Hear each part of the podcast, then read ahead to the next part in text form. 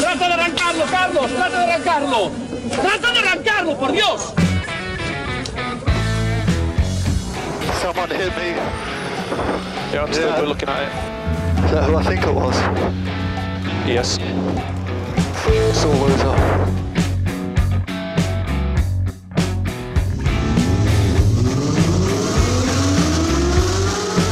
Izquierda buena más ojo corta, se cierra poco. Corta, no cortar. Para izquierda rápida. Para derecha buena más, se cierra poco. Para izquierda buena más, se abre. Acaba buena más, se abre. Sasar. Para derecha buena más, no cortar. Para izquierda rápida, ojo, se abre. Para uno. Derecha rápida, ojo con fe. Rápida, ojo con fe.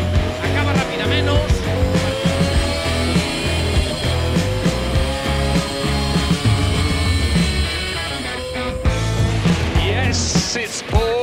Yes!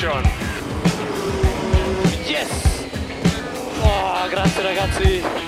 Uh, giro! Grazie!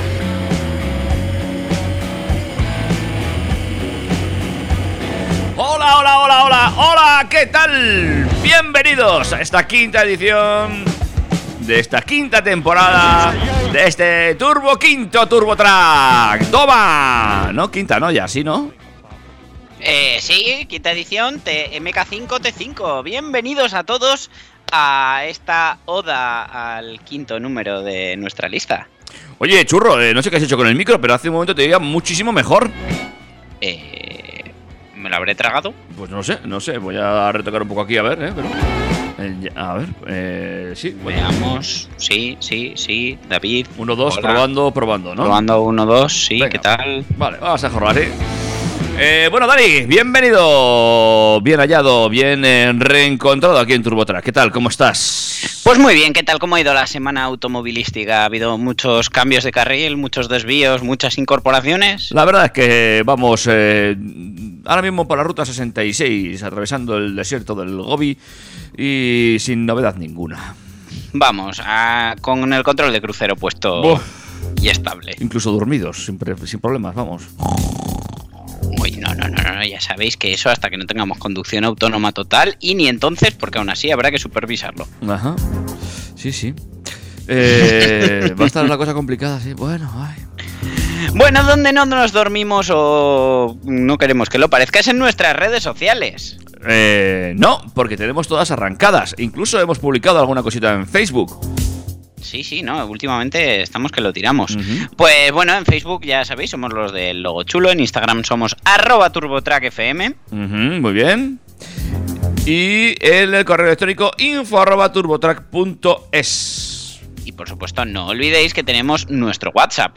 Ah, sí, el WhatsApp, el WhatsApp, que lo tengo yo por aquí, mira. Sacado del cajón. 608-335-125. Voy a repetirlo porque lo hemos pisado así por encima. Mira, 608-335-125. ese es. líbreme quien sea a mí de pisar al señor Javier Abad. Bueno, y pues eh, la verdad que aquí estamos un sábado más. Eh, hay novedades. La verdad que, bueno, lo, lo más esencial de la semana ni lo vamos a comentar porque es el Salón de París, que la verdad eh, está siendo un poco de decepción porque las marcas, pues bueno, parece ser que están dejando de lado este tipo de eventos y están pues las locales y poco más. Y lo más interesante ya os lo habíamos contado. Aunque, bueno, mm, hay un par de coches de los que a lo mejor hablamos la semana que viene que a mí me han molado. Uno es vietnamita y el otro es el Hora Funky Cat. Así que ya os dejo con la cosa para que estéis toda la semana dándole al run run y buscando información para que no os pille de sorpresa lo que yo os pueda contar en próximos episodios. Vale, pues estaremos atentos. eh, por lo visto, ya sabéis, ¿eh? Eh, aplazamos nuestra visita eh, radiofónica al Salón de París hasta la semana que viene. Muy bien. Pero alguna cosa sí tenemos para hoy. Sí, hombre, por supuesto arrancamos en la puerta de la DGT donde eh, hay se respira un poco tensión y nervios porque hay una sentencia que podría tumbar 7.000 multas de la DGT. ¿Qué me dices? 7000, ¿eh? 7.000, una detrás de otra. Vaya, vaya. Uno detrás de otro son los euros que salen de nuestra cartera cada vez que vamos a repostar. O que vais, los que no tenéis un coche eléctrico. Pero eh, mucha gente está empezando a preguntarnos ya por nuestras redes sociales y, y por la calle cuando nos veis. ¿Cuándo acaba la ayuda de los 20 céntimos por litro? Pues una buena pregunta y veremos si tú tienes respuesta para ello. Puede que sí o puede que no. Eh, el que sí que cobró fue un conductor de Uber en un trayecto. Suena normal, ¿verdad? luego, luego lo contamos. Ya sabéis que el programa lo emitimos desde Pamplona, la ciudad Navarra, la capital, eh, conocida por sus Sanfermines y, eh, bueno, el mes de julio todo se transforma, pero esta vez hemos tenido un particular encierro en el mes de octubre. Muy particular, por cierto. Muy particular, pero bueno, ha, ha recorrido mm, parte, o por no decir todo el recorrido del, del encierro original. Ha sido brutal. Bueno, todo van a ser prohibiciones, eh, no nos van a dejar ni salir a la calle, pero yo os voy a decir cómo vamos a poder seguir usando nuestro coche gasolina o diésel en el futuro y os voy a contar cómo se matricula un coche histórico. Ah, perfecto, una cosa muy necesaria. Aunque todavía no sea histórico, pues puede llegar a serlo, claro que sí. Sí, nada, tú, tú vete haciéndolo en tu coche con matrícula L. Eh, más cosas. Una de las cosas que nos ha traído de cabeza a muchos propietarios eh, de la mecánica actual es el filtro de partículas que arrancó en los diésel, siguió en los gasolina y ya os voy a contar dónde sigue. Vale, vale, pues luego nos lo cuentas, pero atentos a ese filtro, que entre eso y el AdBlue nos tienen locos. Venga, va. Lo que también nos tienen locos son las subvenciones, los plazos de, de cobro, de presentación, los defectos de forma y MG, la marca de Morris Garage, eh, ahora capitaneada por los chinos, ha encontrado la forma de salvar un poco el plan Moves o por lo menos sus inconvenientes. Vale. Luego os lo cuento cómo hacerlo para, eh, pues eso, no morir en el intento de cobrar el plan Moves de un MG eléctrico. Vale. Seguimos con Cupra, que amplía la gama del León. Atentos a esa noticia que, bueno, a- a- atentos a Cupra, que sigue creciendo. Ya ves, eh, unos les quitan las inversiones y a otros se las añaden, ¿verdad, David? Sí. Así vamos. Después Ford actualiza la oferta del Kuga híbrido enchufable, un modelo que, bueno, dentro de que Ford últimamente pues no está en sus mejores horas en este país, pues la verdad que yo es un coche que suelo ver por la carretera y siempre me fijo a ver si es el híbrido enchufable, a ver si le veo la tapita y la verdad que hay bastantes híbridos enchufables por la calle. Pues habrá que estar atento a esa, a esa nueva actualización. ¿Y qué más? El que no ves por la calle, pero sí puedes ver en rallies en competición, son los Skoda de rally. Y eh, amplían su catálogo de competición con una opción de gasolina sostenible. Gasolina sostenible, vale. Sí, tú lo puedes coger y lo puedes sostener. Eh, todos los que tenéis ya una edad, es decir, como David o mayores, eh, Oh, oh, oh. Tenéis aquel run run eh, de aquellos años en los que parecía que en el año 2000 íbamos a tener coches voladores. ¿Te Claro, acuerdas? Hombre, yo tenía ya echado la ficha a un par. Vale, pero eh, aquello no llegó, es evidente. Pero ¿y si el año fuera 2022? Mm, bueno, a ver. Igual en vez de como histórico te interesa matricular tu coche como volador, bueno, como no volador. Alguna yabuela. En fin. Y ya por último, si te compras un coche volador o un Skoda de los que os he dicho antes, te podría interesar ser socio del circuito más exclusivo que hemos visto. Ah, bueno, pues eh, echaremos un vistazo a ese circuito. Esto va a ser todavía más interesante que el círculo de lectores. ¿Y listo? Y listo, o sea, ¿te parece poco todo lo que... Bueno, es que si os llego a desarrollar un poquito más lo que es la escaleta, ya os dejo el programa hecho y me puedo ir. Eh, si te parece lo que hacemos es irnos rápidamente a un break musical para arrancar enseguida con todas esas noticias que luego si no, ya sabes que nos pilla el toro. Ah, Siempre, siempre. Y encima hoy hablamos de encierros, así que Bueno, corre, bueno, ponme un temazo. bueno, temazo, va, temazo y arrancamos. Turbo, Track.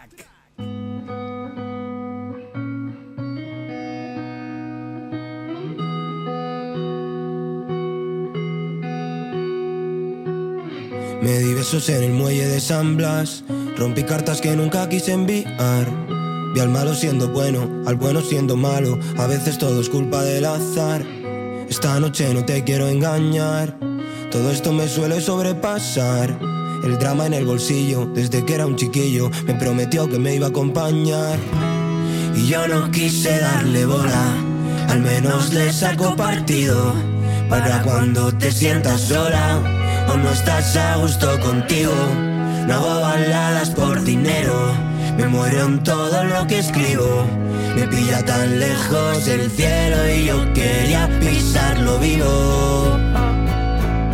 Ah, Quiero morir de amor en un garito feo. Enganchadito al olor de tu pelo, pensando si es para siempre o es un ratito y hasta luego, porque puedo sentir calor en tu cora de hielo, en pedacitos tirado por el suelo, y que me recuerden por todas las noches que me eché de menos, que me eché de menos. Dije hasta luego, pero era un adiós. Dije te quiero y me quedé sin voz. Bailé con otras locas, con otras bocas, no supe decírtelo. Y recorrimos no sé cuántos mares. No hubo perdices, pero sí finales. Corrimos como pisando cristales que no tuvieron culpa del dolor. No hago baladas por dinero, me muero en todo lo que escribo. Me pilla tan lejos el cielo y yo quería pisarlo vivo.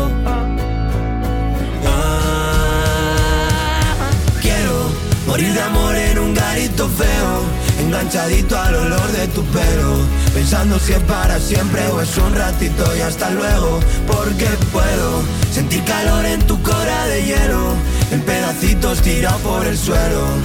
Y que me recuerden por todas las noches que me eché de menos Quiero morir de amor en un garito feo Enganchadito al olor de tu pelo. Pensando si es para siempre o es un ratito y hasta luego. Porque puedo sentir calor en tu cora de hielo. En pedacitos tirado por el suelo. Y que me recuerden por todas las noches que me eché de menos. Las noticias del motor. Las noticias del motor. Bueno, pues vamos Ay, allá. David, qué temazos me pones las noches que me eches de menos. Me ha encantado, me ha encantado. Ay, ay, ay. Estamos mejorando en calidad musical, menos trap. Hombre, tampoco. Bueno, venga, va así. Algo de tal también pongo. Mm, eh. Luego por ti. Muy a tu pesar, que es sí, lo sí. peor. No, no, que luego por ti, porque sé que te gusta la fiesta más con todo el chocolate, pero bueno. Ya, tío. bueno, pero a mí me gusta la fiesta de, de un poquito más para atrás que eso. Ah, vale, vale, venga, a partir de ahora temazos de los 80. Eh, venga, arrancamos. Vamos a empezar por, eh, por el principio. Por, eh, por esa nueva sentencia que podría anular un par o tres de, de multas de nada. de- bueno, de, de hecho de parejas de miles. Ya sabemos que los radares que están instaurados por la Dirección General de Tráfico en las carreteras, eh, pues bueno, pueden funcionar mal, pueden estar mal ubicados, no se atajan las a las normas técnicas y por todo esto se pueden reclamar las multas. En 2019 el gijonés Samuel Morán fue la primera persona en darse cuenta de que un cinemómetro de Oviedo a la salida del túnel de Volga China estaba mal colocado a 52 metros antes de lo que tenía que estar oficialmente y la DGT tuvo que anular casi 16.000 multas. Ahora ha vuelto a pasar. Una sentencia declara ilegal el funcionamiento de uno de los radares de la A66. Todo esto empezó cuando el 24 de febrero de 2021 el aparato ubicado en el kilómetro 13,66 de la A66 en dirección Gijón-Avilés fotografió al conductor cuando supuestamente circulaba a 133 kilómetros por hora, es decir, 13 más de lo permitido. Aunque la multa era de 100 euros, 50 a pronto pago, el abogado del conductor miró las normas técnicas y se percató de que el radar había hecho una foto, cuando la norma oficial exige dos fotos. La orden de 2010, que regula el control meteorológico de estos aparatos, especifica que si el radar no es capaz de seguir al sospechoso, se le exigirá al menos dos fotogramas del vehículo infractor tomados en diferentes instantes. Uno de ellos mostrará una visión panorámica del vehículo y el otro su placa de identificación, dice el precepto. Por tanto, fueron a juicio y la DGT trató de salvar la omisión de esa segunda foto presentando una imagen ampliada de la misma, pero el magistrado no la dio por buena ya que la imagen no es sino un recorte o detalle de la otra. Así que concluyen en una sentencia que no se han cumplido las normas técnicas y deja sin efecto la sanción. El radar es un modelo Multanova 6FMR Plus Hour que había puesto un total de 7.074 sanciones con un importe total de 737.600 euros en todo el curso. Se trata de uno de los radares que más recaudan en toda la región y el abogado considera que ahora la DGT debería iniciar un procedimiento y anular todas las multas. Mm, Interesante. O sea, me tienen que sacar dos fotos, no vale con una. Efectivamente, y es que el- el- todo esto además viene a colación de que eh, a, un amigo le ha llegado una fotito de Pegasus y efectivamente solo le ha llegado una. Mm. Yo le remití a nuestro capítulo 2 de esta temporada, creo recordar, cuando contábamos que son necesarios 9 segundos para escapar de Pegasus. No sé si lo recordarás, pero bueno, Sí, en sí, este sí. caso él también está en trámites y os contaré si avanza algo o no, porque pues eso, ha recibido una multa y solo se incluye una imagen del coche. Bueno, pues eh, muy atentos a todos esos que no, os llegan multas. No somos nosotros, ni Dani ni yo, que somos gente muy, muy, muy consciente de lo bien que conducimos. Efectivamente, aunque yo de vez en cuando por si acaso miro en la aplicación de la DGT a ver si tengo algo pendiente. Yo todavía tengo Por si sin acaso, descargar. por Yo si te- acaso. todavía tengo sin descargar y me acuerdo perfectamente que la temporada anterior te dije que le iba a descargar esa misma semana. Pues no. Bueno, ahí están las promesas de David, como para creerle cuando dice que va a subir el podcast a tiempo. Eh, eh, que vamos al día, ¿eh? Eh, no por mucho tiempo, ya verás. Mira, mira. Por to- cierto, que, que no lo hemos recordado antes, ahí estamos en prácticamente todos los agregadores de podcast de- del mundo mundial. Y tú ahora mismo, a esta hora, si miras la aplicación, verás cómo están subidos los cuatro capítulos anteriores. Eh, estupendo, David. La verdad que eres un máquina, Claro estás sí. cumpliendo promesas, todas las que no tengan que ver con la DGT o su Eh, aplicación. Eso es. bueno, eh, no sé, a ver, el gobierno me prometió que la gasolina me iba a salir barata. ¿Y esto se va a cumplir o no? Eh, pues probablemente no, y es que la diferencia es que la pagues muy cara o carísima. Porque ya sabemos que tras el descanso que nos han dado los precios de los combustibles durante el mes de septiembre, estamos volviendo a desayunar con el litro de combustible por encima de los 2 euros. Una mala noticia para nuestros maltrechos bolsillos de las familias españolas, que de nuevo ven dispararse la inflación de forma peligrosa, empujada por este disparatado precio de los combustibles. Todo empezó en el mes de febrero, cuando Rusia tomó la decisión unilateral de invadir Ucrania, y lo que se suponía que sería una campaña rápida y sencilla se ha convertido en una auténtica guerra en toda regla. Lógicamente el resultado inmediato de este tipo de tensiones internacionales es una subida del precio de los combustibles que se disparó por encima de los 2 euros litro.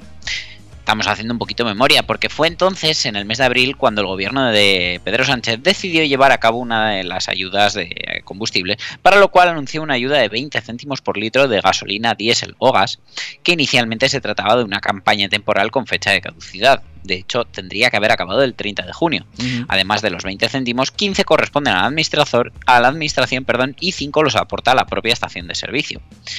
Eh, pues bueno, mm, ¿cuándo terminará? Pues técnicamente ahora a final de, año, pero yo no sé qué va a pasar porque desde luego no creo que termine y siga el combustible por encima de, de los 2 euros y esto se pueda mantener mucho tiempo. O sea, digo yo que una vez que terminen tendrán que bajar precios. Lo cierto es que la gasolina lleva bajando una, una- un par de semanas eh, y de repente esta última semana ha vuelto a una escalada eh, hacia arriba. Pero es que ha pegado un repunte terrible, o sea, pero de 10 céntimos de un día para otro. Así que ya veremos qué pasa con el tema de la, de la gasolina, que, eh, bueno, eh, se está complicando mucho eh, para los que aún, no como Dani, usamos coches de combustión. Bueno, pero tú has hecho ya media transición, que tienes una bici eléctrica. Cierto, cierto, cierto es. Ah, ya está. Ya, ya me dirás cuánto te cuesta cargarla en casa si has hecho números. No, no, no, no, porque además como mi factura de la luz es muy volátil, ya sabes que mi estilo de vida no es como para hacer números. Bueno, te cuento ahora la del conductor de Uber que cobró en un trayecto. Y bueno, pues esta secuencia eh, hemos conocido que sucedió en Lille, Francia, y allí dos clientes tomaron un Uber para un trayecto que al final acabó en una situación de peligro no solo para ellos mismos, sino para cualquiera que se cruzara con un coche que llegó a circular demasiado rápido y por momentos sin control. No sabemos cuál fue el origen de la disputa o si es que la pareja que ocupó el asiento trasero eran delincuentes que trataban de atracar al conductor, pero en cualquier caso eh, el detalle de que el pasajero masculino eh, fuera fumando ya da a entender que no estaba dispuesto a cumplir con las normas. Tal vez fue ese el origen de la disputa, porque eh, es este hombre el que empieza a agredir al conductor mientras el coche se mueve por una zona residencial. Aprovechando que ninguno de los pasajeros lleva el cinturón puesto, eh, ella, la, la pasajera femenina, intenta cegar al conductor tapándole los ojos y echándole la cara hacia atrás sin pensar que en caso de choque mm, ella iba a salir disparada, tanto ella como su acompañante. ¿Cuál es la solución que encuentra el conductor para defenderse? Pues sencillamente pisar el acelerador y tomar los giros de la manera más brusca que puede. Mm, Resultado, pues una situación insólita, desde luego. El caso llega a un punto en el que los clientes abren las puertas con el coche en marcha con la intención de tirarse si es necesario y después acaban echando el pie a tierra y huyendo del vehículo cuando el vehículo por fin se detiene. Madre de Dios. Hay vídeo, ¿no? Hay vídeo.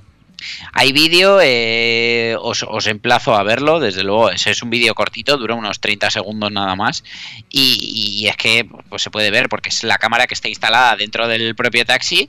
Es terrible como el- el- la chica le empieza a agarrar la cara, el tío no ve nada, allí se empiezan a escuchar gritos, el tío empieza a conducir pues lo más brusco que tiene, que puede, y, y yo creo que eso es lo que le salva, porque entonces los, los pasajeros se, se acongojan y es cuando abren la puerta y salen pitando.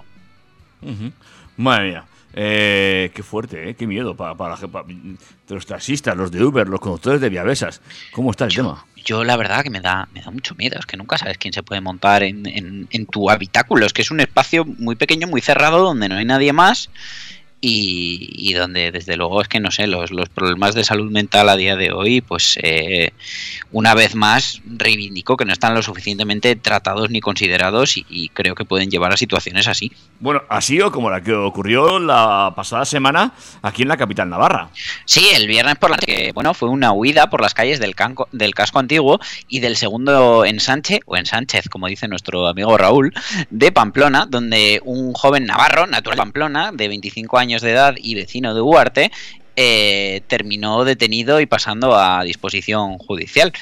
Eh, según fuentes de la investigación, el joven sufrió en el momento de la huida algún tipo de enajenación mental que le llevó a reaccionar de esa manera tras recibir el alto de los agentes en la plaza del ayuntamiento, que es donde empieza realmente eh, la persecución. El tío aparece ahí con su todoterreno, con su Mitsubishi Montero, pajero en otros mercados.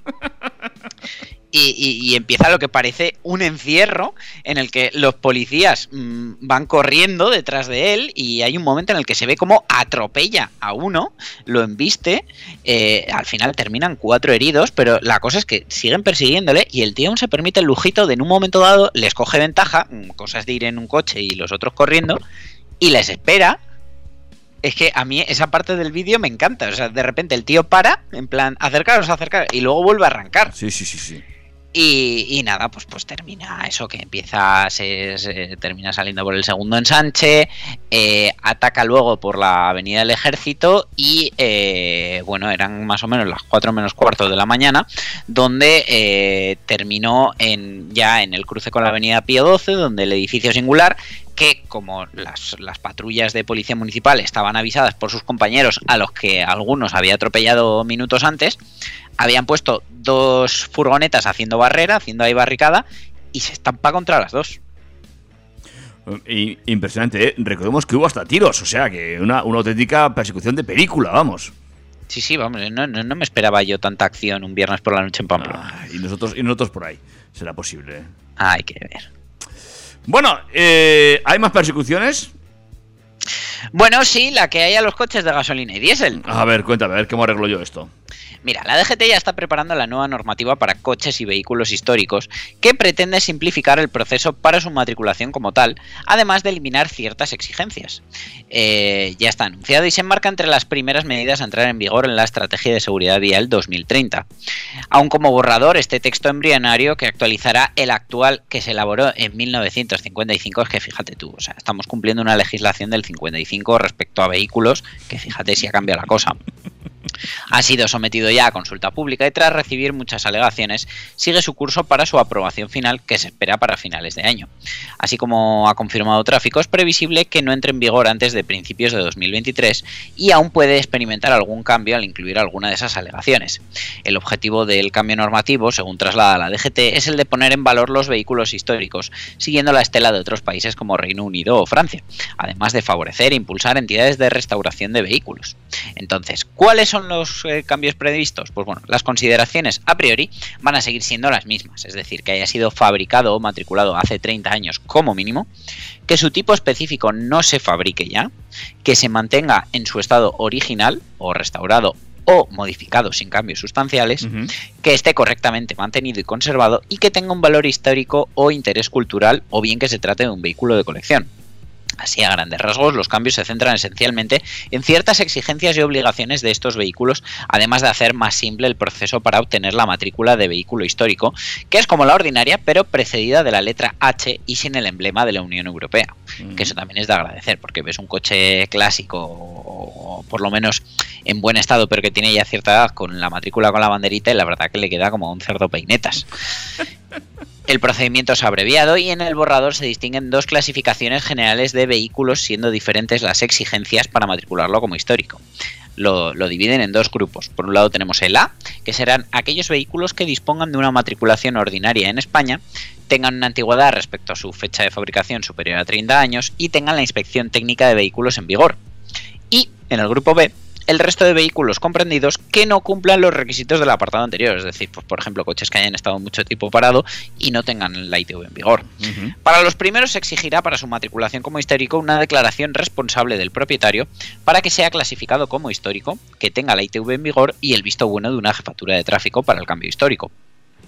Eh, así, por ejemplo, se elimina la previa inspección en un laboratorio oficial acreditado y, por lo tanto, la fase de catalogación, así como la inspección específica. Es decir, pues bueno, ahí se supone que nos vamos a ahorrar dinero y trámites. Por su parte, para el grupo B sí que se exigirá un informe técnico favorable expedido por un servicio técnico de, de vehículos históricos y una inspección específica, pero suprimiendo la fase de catalogación. Los ciclomotores también podrán ser históricos y los ciclomotores podrán ser calificados como históricos, cosa que no ocurría antes, e independientemente de que ciclomotores y motos pertenezcan al grupo B o A, se les aplicará el procedimiento simplificado para la matriculación como históricos. Los más antiguos no van a tener que pasar ITV, siguiendo el ejemplo de modelo inglés, se va a dejar de exigir la inspección técnica periódica para los más más antiguos. Se propone que queden exentos los fabricados o matriculados antes de 1950, siendo algo inferior la horquilla ya que en Reino Unido quedan exentos los matriculados antes del 60. Uh -huh. Para el resto quedaría así, hasta 40 años de antigüedad cada dos años, de 40 a 45 cada tres años y con más de 45 años cada cuatro años. Además, en el caso de las motos siempre será de 4 años y eh, los ciclomotores, independientemente de su antigüedad, siempre quedarán exentos. Así, el gran cambio que encontramos en dejar exentos a los fabricados o matriculados antes del 1 de enero de 1950, pero se mantiene el resto de horquillas y también en lo que toca a ciclomotores. También parece ser que no van a tener restricciones en las zonas de bajas emisiones, en las ZBE, es el uh -huh. tercer gran cambio propuesto, y que puedan circular libremente por esas zonas, las cuales deberán ser obligatorias desde 2023 en ciudades de más de 50.000 habitantes. Con este marco legal general se pretende que las normativas municipales los incluyan entre las excepciones, una medida que responde a que su uso suele ser discrecional según nos trasladan desde la DGT. Y es que según un estudio de la Federación Española de Vehículos Históricos, FEBA, el 61% de los vehículos históricos circulan menos de 20 días al año, por lo que su impacto medioambiental es muy reducido y normalmente recorren distancias pequeñas gastando poco carburante y sus propietarios suelen evitar zonas u horarios de mucho tráfico. Esto ya se cumple en algunas zonas de bajas emisiones, como es el caso de la de Distrito Centro, antes conocida como Madrid Central, o Madrid ZBE. Eh, los cambios de momento no son definitivos, se han formulado un buen conjunto de alegaciones, por lo que estas medidas podrían cambiar o, ver, o bien ser menos laxas o más exigentes en algunos puntos. Así, por ejemplo, podría variar la antigüedad exigida. Hay que recordar que antes era de 25 años y no de 30. Uh -huh. eh, la normativa debe incluir las pertinentes alegaciones que han de ser votadas y una vez se redacte el texto definitivo deberá a su vez ser aprobado por el Consejo de Ministros. Tras recibir luz verde definitiva no sabemos cuándo pasará a estar en vigor, pero nos espera esto como mínimo para antes de enero de 2023. Bueno, pues habrá que ir viendo, ¿eh? Igual, o, igual la solución para circular por, por las ciudades es comprarse un coche viejo. Fíjate. Ya, ya, ya, ves, a ver si luego va a haber más coches históricos que con matrícula actual. ya te digo yo que a este paso. No, pero que se van a revalorizar, ya verás tú. Si, si el proceso es más sencillo, ya me veo a la gente vendiendo el Renault 11 del abuelo bastante más caro de lo que se ha podido vender hasta ahora. Uh -huh. Bueno, pues veremos qué pasa con todos estos coches históricos, eh, poquito a poco. Y antes de ir al primer break publicitario, de publicitario, al primer break musical. Ya podría ser publicitario, bien que Uh, cobraríamos. Sí, eh, vamos a ver qué pasa con los filtros, los famosos, los bichosos filtros. Bueno, eh, todo tiene origen en Audi, que ya sabemos que están continuamente innovando. Y la última eh, tiene que ver con ese filtro de partículas para coches eléctricos. A ver, a sí, ver. sí. tal y como lo oís. Audi está trabajando con el proveedor Manhamel para eh, desarrollar un filtro de partículas para coches eléctricos que recolecta las partículas del área circundante. Vamos, que convierte nuestro coche en un aspirador. Ajá. Tanto durante la conducción como durante la carga, este filtro ayudará a mejorar la calidad del aire en las ciudades durante una primera fase piloto. Independientemente del sistema de propulsión del vehículo, el 85% del polvo fino en el tráfico rodado es causado por la abrasión de los frenos, los neumáticos o la propia carretera.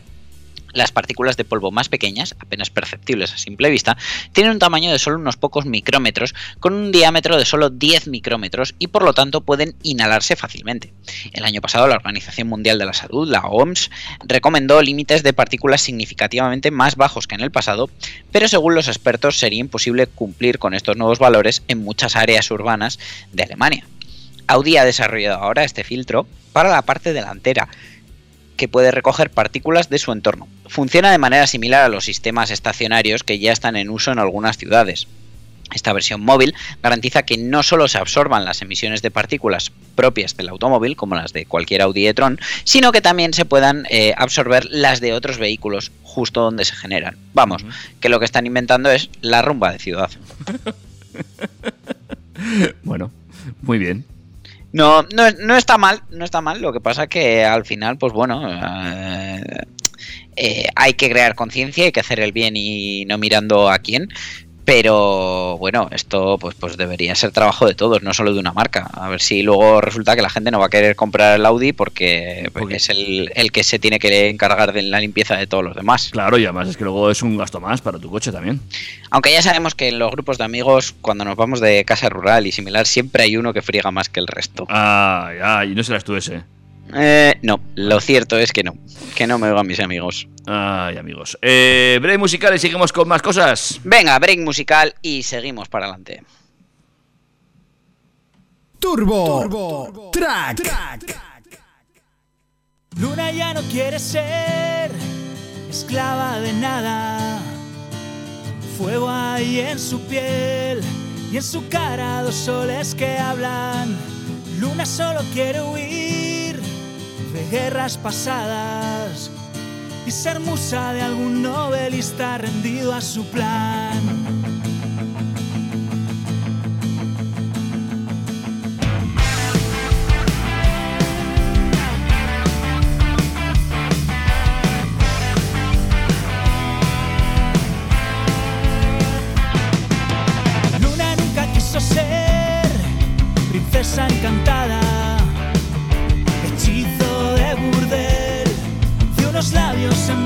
En llamas. Luna no quiere beber más botellas de lágrimas.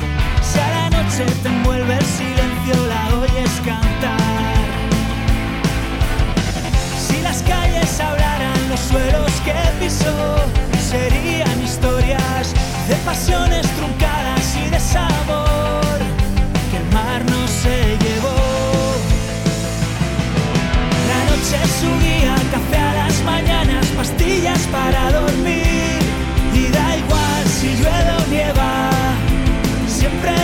dispuesta a salir.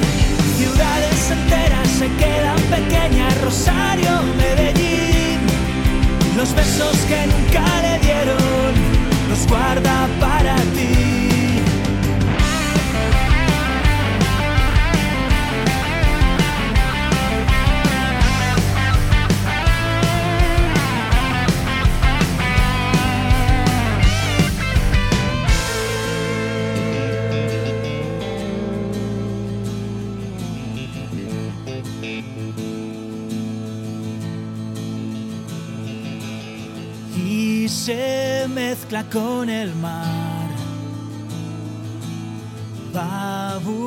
en caracolas un mensaje, una señal, algún faro entre las olas. Cuando empieza a amanecer, juega a despistar al sol es su guía, café a las mañanas, pastillas para dormir. Y da igual si llueve o nieva, siempre dispuesta a salir. Ciudades enteras se quedan pequeñas, Rosario, Medellín. Los besos que nunca le dieron, los guarda para ti. La noche es su guía, café a las mañanas, pastillas para dormir. cuesta salir. Ciudades enteras se quedan pequeñas, Rosario, Medellín. Los besos que nunca le dieron, los guarda para ti, para ti.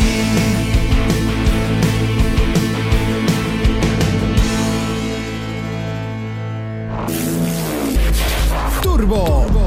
Track. Track. Novedades. Novedades.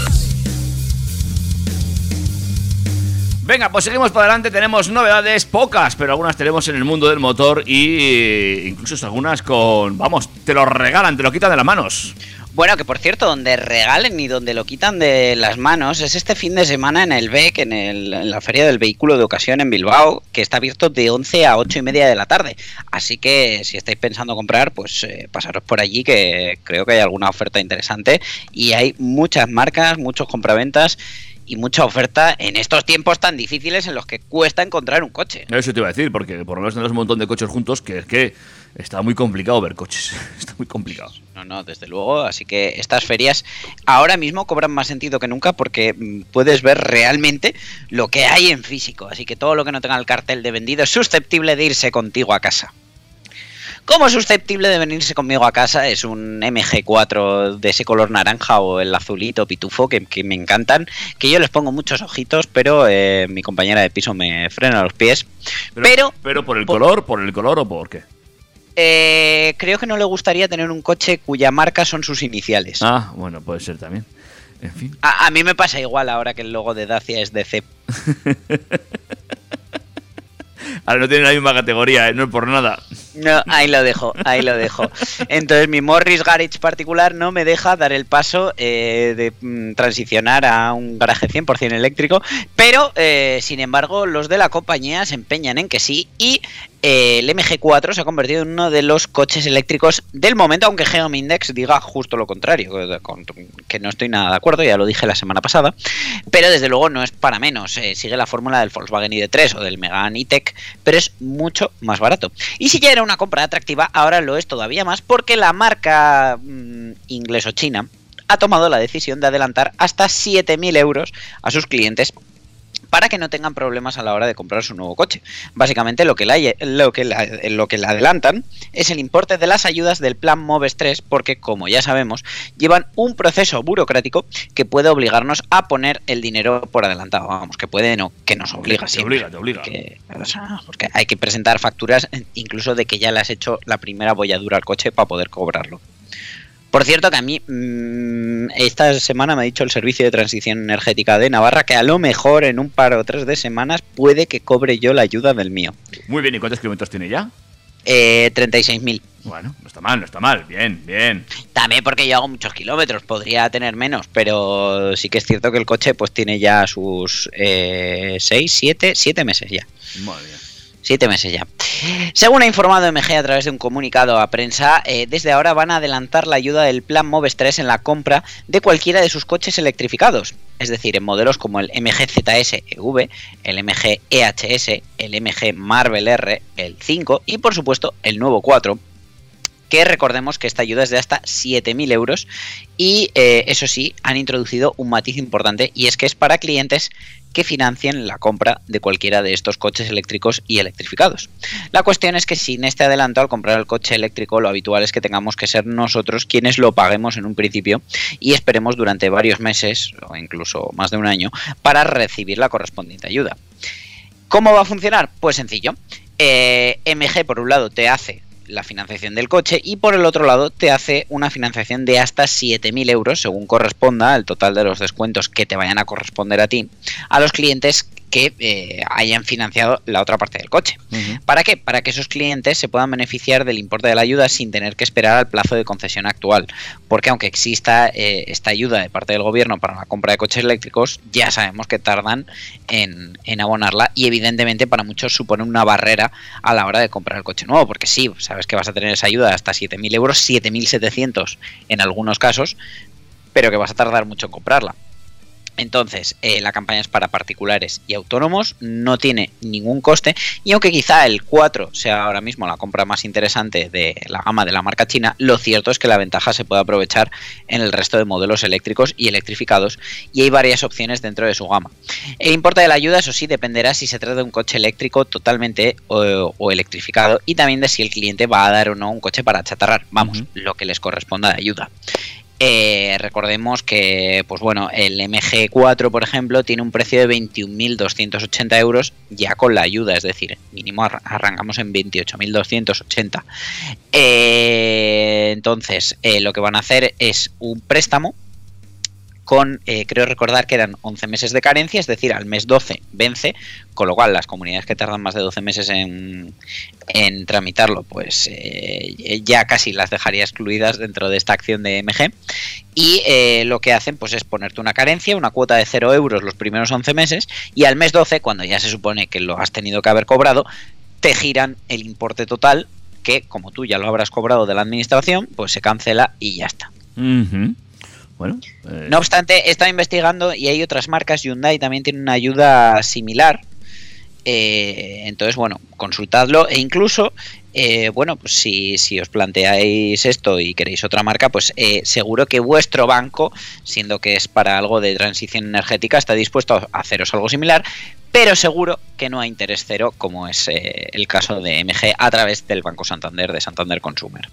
Bueno, pues habrá que ir viendo cómo se van eh, adelantando estas ayudas, porque la verdad es que es un buen plan, ¿eh? Porque al final también, como tú bien dices, sí, sí, ya a mí me van a pagar, pero cuándo, cómo y por qué ya veremos, ¿eh? eh es un follón, ¿eh? Un follón. y además, bueno, pues una ayuda importante que, que de- te puede hacer decidirte por el coche, pero claro que si tienes que hacer frente, pues eh, o igual no dispones de todo ese dinero, o si dispones, te quedas con una mano delante y otra detrás. Bueno, eh, para lo que no te hace falta de montaayudas, bueno, depende de qué gama te compres, es para ese nuevo Cupra León. Y además te digo que me parece que para lo que está cayendo no está del todo mal de precio.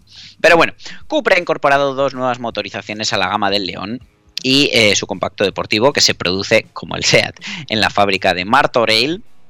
Eh, ahora se ofrece con el propulsor gas- gasolina 2 litros TSI de 190 caballos con cambio de SG de 7 velocidades y tracción delantera, no como en el Formentor que solo se, se ofrece con tracción total. Esta mecánica está disponible tanto para la versión de 5 puertas como para el familiar Sport Tourer. Además, también, eh, ya lo comentamos anteriormente, eh, se ha incluido la versión ETSI, la motorización microhíbrida de 150 caballos de litro y medio que había llegado al 5 puertas, pues ya está también disponible en el familiar y que tiene la, la interesante cosa de que lleva la etiqueta Eco. Ambas versiones de 150 y 190 caballos pues eh, tienen de serie todo el equipamiento que llevan ya casi cualquier Cupra. Faros full LED, luz infinita trasera, intermitentes dinámicos, difusor trasero en color carrocería, embellecedores de escape en color dark aluminium, llantas de aleación de 18 pulgadas. Eh, los dos modelos se pueden solicitar además con esa pintura mate que tanto éxito está teniendo en color gris magnético azul petrol.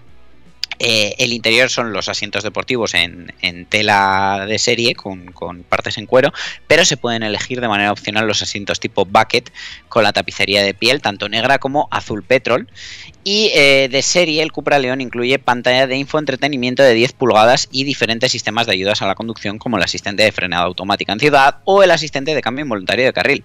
Esta versión de 190 caballos eh, está ya disponible desde 33.900 euros sin los descuentos de la marca aplicados, lo que supone menos de 1.000 euros de diferencia respecto a la versión de acceso a la gama equipada con el motor 1500 ETSI con etiqueta Eco DSG de 150 caballos.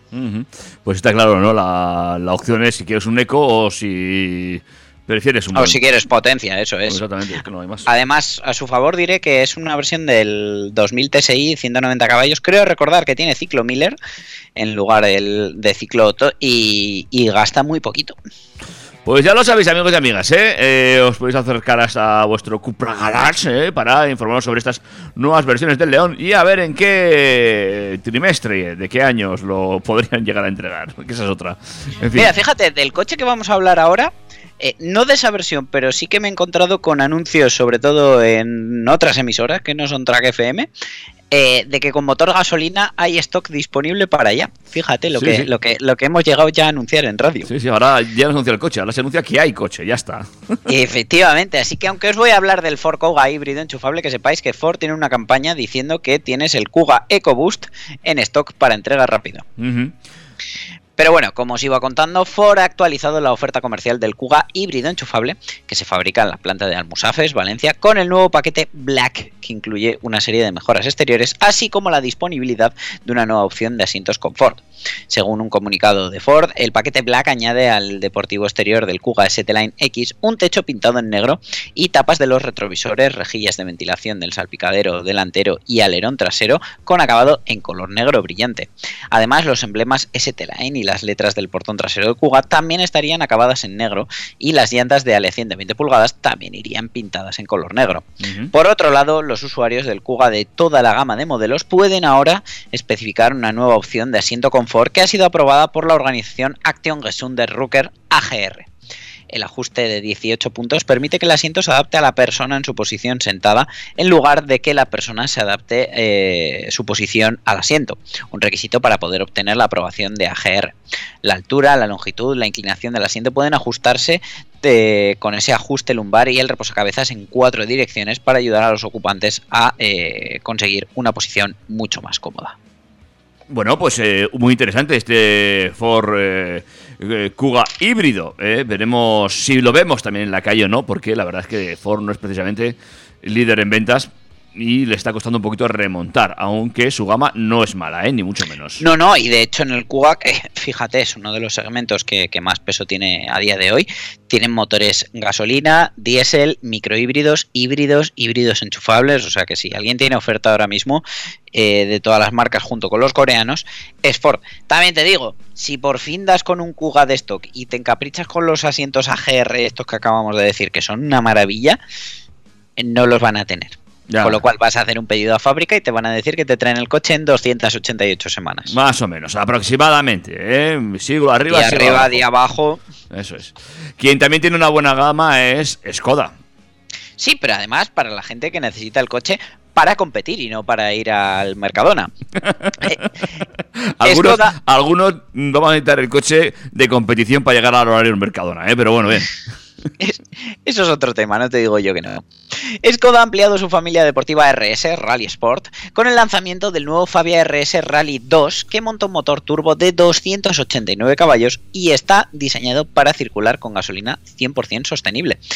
El motor turboalimentado de 1,6 litros de nuevo diseño y 4 cilindros está desarrollado en base al 2000 TSI y cuenta con un sistema de distribución variable y un nuevo turbocompresor. En cuanto a la utilización de combustibles sostenibles, el fabricante detalla que proceden de residuos biológicos y de carburantes sintéticos. En concreto, para producir estos carburantes para las carreras, se recurre a energías renovables que implican la electrólisis del hidrógeno verde, así como de dióxido de carbono, CO2, que se extrae del aire y de los procesos industriales.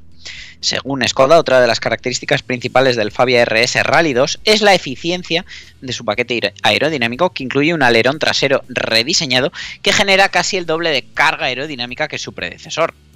Esto representa una enorme ventaja en pista, ya que una mayor carga aerodinámica facilita una mayor velocidad en curvas eh, y eh, también se beneficia de las tomas de aire frontales que equipa el Fabia de serie. Junto con el difusor situado en el parachoques delantero, estas garantizan una óptima eficiencia aerodinámica en la parte delantera, además de un flujo de aire más rápido y una menor presión bajo el vehículo. Otra de las novedades del RS Rally 2 es la distribución de peso gracias a una carrocería 48 milímetros más ancha que la generación anterior y especialmente a la distancia entre ejes que es eh, 94 milímetros más larga. Esto hace que el vehículo sea más suave y al, mismo tiempo mejora la estabilidad en la parte trasera. En comparación con su predecesor, el depósito de combustible se ha reposicionado y el espacio adicional en el compartimento del motor se ha utilizado para un intercooler más grande a severa Skoda. El chasis del nuevo integrante de la familia RS de Skoda se ha diseñado de forma consecuente para satisfacer las exigencias de los rallies, con lo que el recorrido de la suspensión es más largo y los muelles son más rígidos que en los de las versiones anteriores. En este sentido, también se ha reducido la cantidad de fricción en los amortiguadores y la mayor distancia entre ejes ha motivado el desarrollo de una nueva cinemática de la suspensión. Bueno, eh, pues un pedazo de coche, ¿no? La verdad que sí, una lástima que no lo podamos comprar para, como tú decías, ir al Mercadona. Oye, puedes llamar a ver si te dejan conducirlo un ratito por un circuito o algo. Sí, la verdad que estaría bien. De hecho, no sé si vamos a hacer un break musical más o no, pero en breve os voy a hablar de un circuito muy interesante. Pero antes de hablar de ese circuito interesante, hablemos de un circuito que para mí es espectacular, es el aire. El aire, es, es- es- esa inmensidad.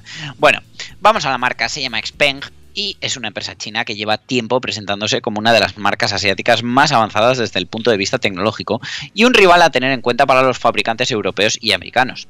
No solo cuenta en su gama con propuestas como los Xpeng P5 y P7, rivales de Tesla, que muy pronto llegarán a Europa además, sino que también eh, tiene una decidida apuesta por los vehículos voladores basados en la tecnología VTOL de aterrizaje y despegue vertical.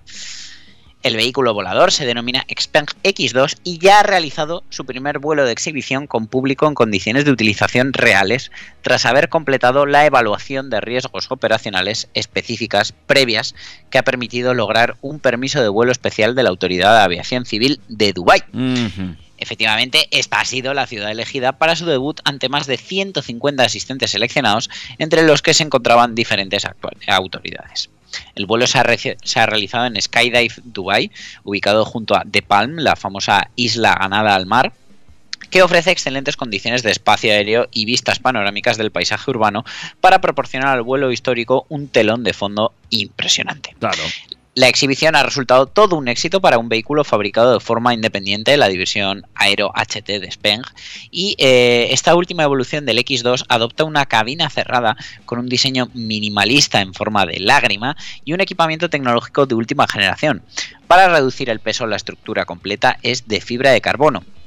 Este X2, que no es el BMW, tiene dos plazas y no produce ninguna emisión de dióxido de carbono durante sus trayectos, que son vuelos urbanos de baja altitud, corta distancia, eh, usados por, por ejemplo para visitas turísticas y transporte médico. También es capaz de realizar trayectos por carretera. Está equipado con dos modos de conducción, manual y autónomo. En esta segunda opción, los ocupantes pueden disfrutar de una experiencia de vuelo segura con operaciones simples de inicio, retorno y aterrizaje con solo pulsar un botón. Joder. En X2 completó con éxito la evaluación de riesgos de operaciones específicas según los requisitos de la citada DCAA, que le ha permitido realizar este primer vuelo público en Dubái y se ha convertido en la primera empresa en realizar una exhibición de este tipo. En fin, eh, muy bien lo de los coches voladores, pero aunque nos encante, es algo que yo no termino de ver y yo creo que nos va a costar mucho ver, ¿eh? Oh, pues mira, la verdad que a mí esto de que mm, sea autónomo y vuele, pues para un servicio tipo taxi, Mm. eh, me gusta. Y sobre todo para no, no tener situaciones como las del taxi, el Uber que hemos contado antes. Aquí te tiran directamente del, del Uber. Sí, sí, no, de, de repente el coche hace auto-eject de los asientos y, Y ala, a la mierda. y vuelas tú más que el coche. Ah, en fin, venga, vamos con la última. eh, nos vamos a acercar hasta un circuito, ¿no? Por lo visto. Sí, pero eh, no lo tenemos tan lejos como Dubai, fíjate. Eh, dicen los que lo conocen que tiene poco más de 60 socios y que son tan exclusivos que abonan una cuota anual de entre 10.000 y 14.000 euros tras una cuota de entrada, una matrícula que puede llegar a alcanzar los 150.000. Entre los nombres conocidos que dicen que forman parte de este selecto grupo, eh, JK, el cantante de Jamiroquai, o el expiloto de Fórmula 1, Damon Hill, relatan que eh, la lista de clientes VIP es mucho mayor. Empresarios de distintos ámbitos, deportistas y famosos de nuevo cuño que encuentran en un paraje natural de la serranía de Ronda una lengua de asfalto donde disfrutan de su pasión por los coches y la velocidad. Es el circuito Ascari, una infraestructura que meses atrás cambiaba de propietario en una millonaria operación sobre la que no trascendieron muchos detalles. Hasta ahora, eh, el Confidencial, el diario, ha podido saber que el comprador último es uno de los emprendedores más importantes a nivel internacional, Francisco Fernández, fundador de Avaloc, una compañía de ciberseguridad centralizada en el sector bancario. Y podríamos decir que es el hombre encargado de proteger nuestras cuentas en todo el mundo. Según distintas fuentes consultadas por, por el periódico El Confidencial, la venta se cerró por al menos 25 millones de euros y se fraguó tras un largo periodo de negociaciones.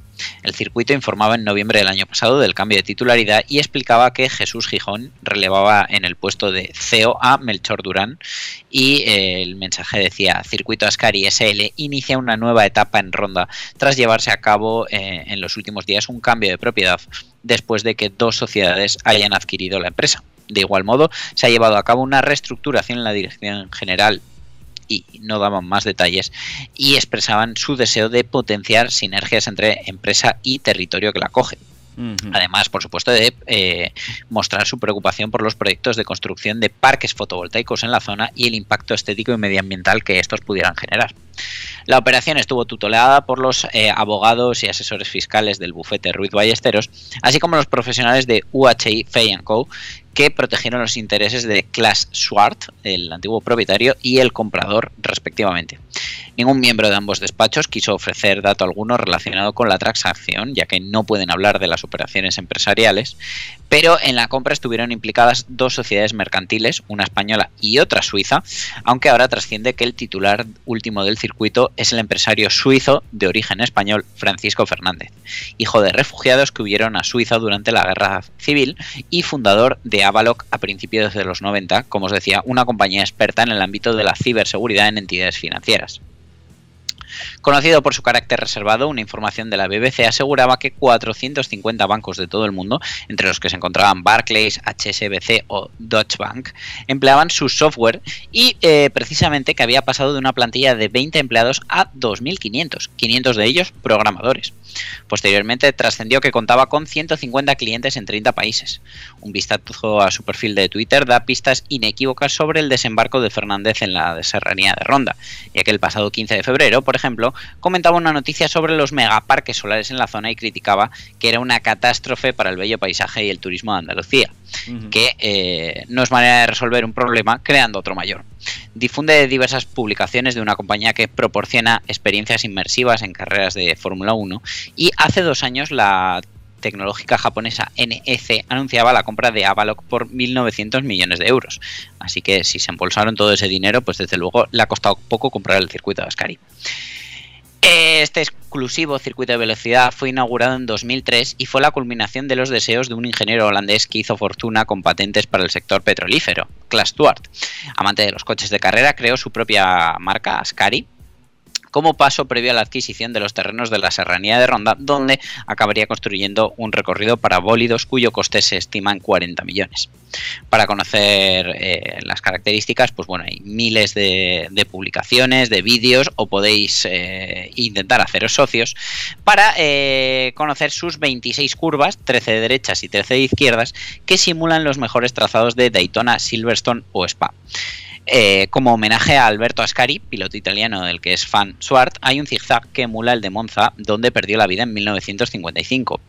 Eh, el asfalto se extiende a través de 5,4 kilómetros. El circuito está homologado por la FIA, aunque no autoriza las competiciones, por lo que opera como un club en el que los socios pueden correr con sus eh, automóviles. Se estima que el 95% son de origen extranjero y la principal característica de todos ellos es su alto poder adquisitivo.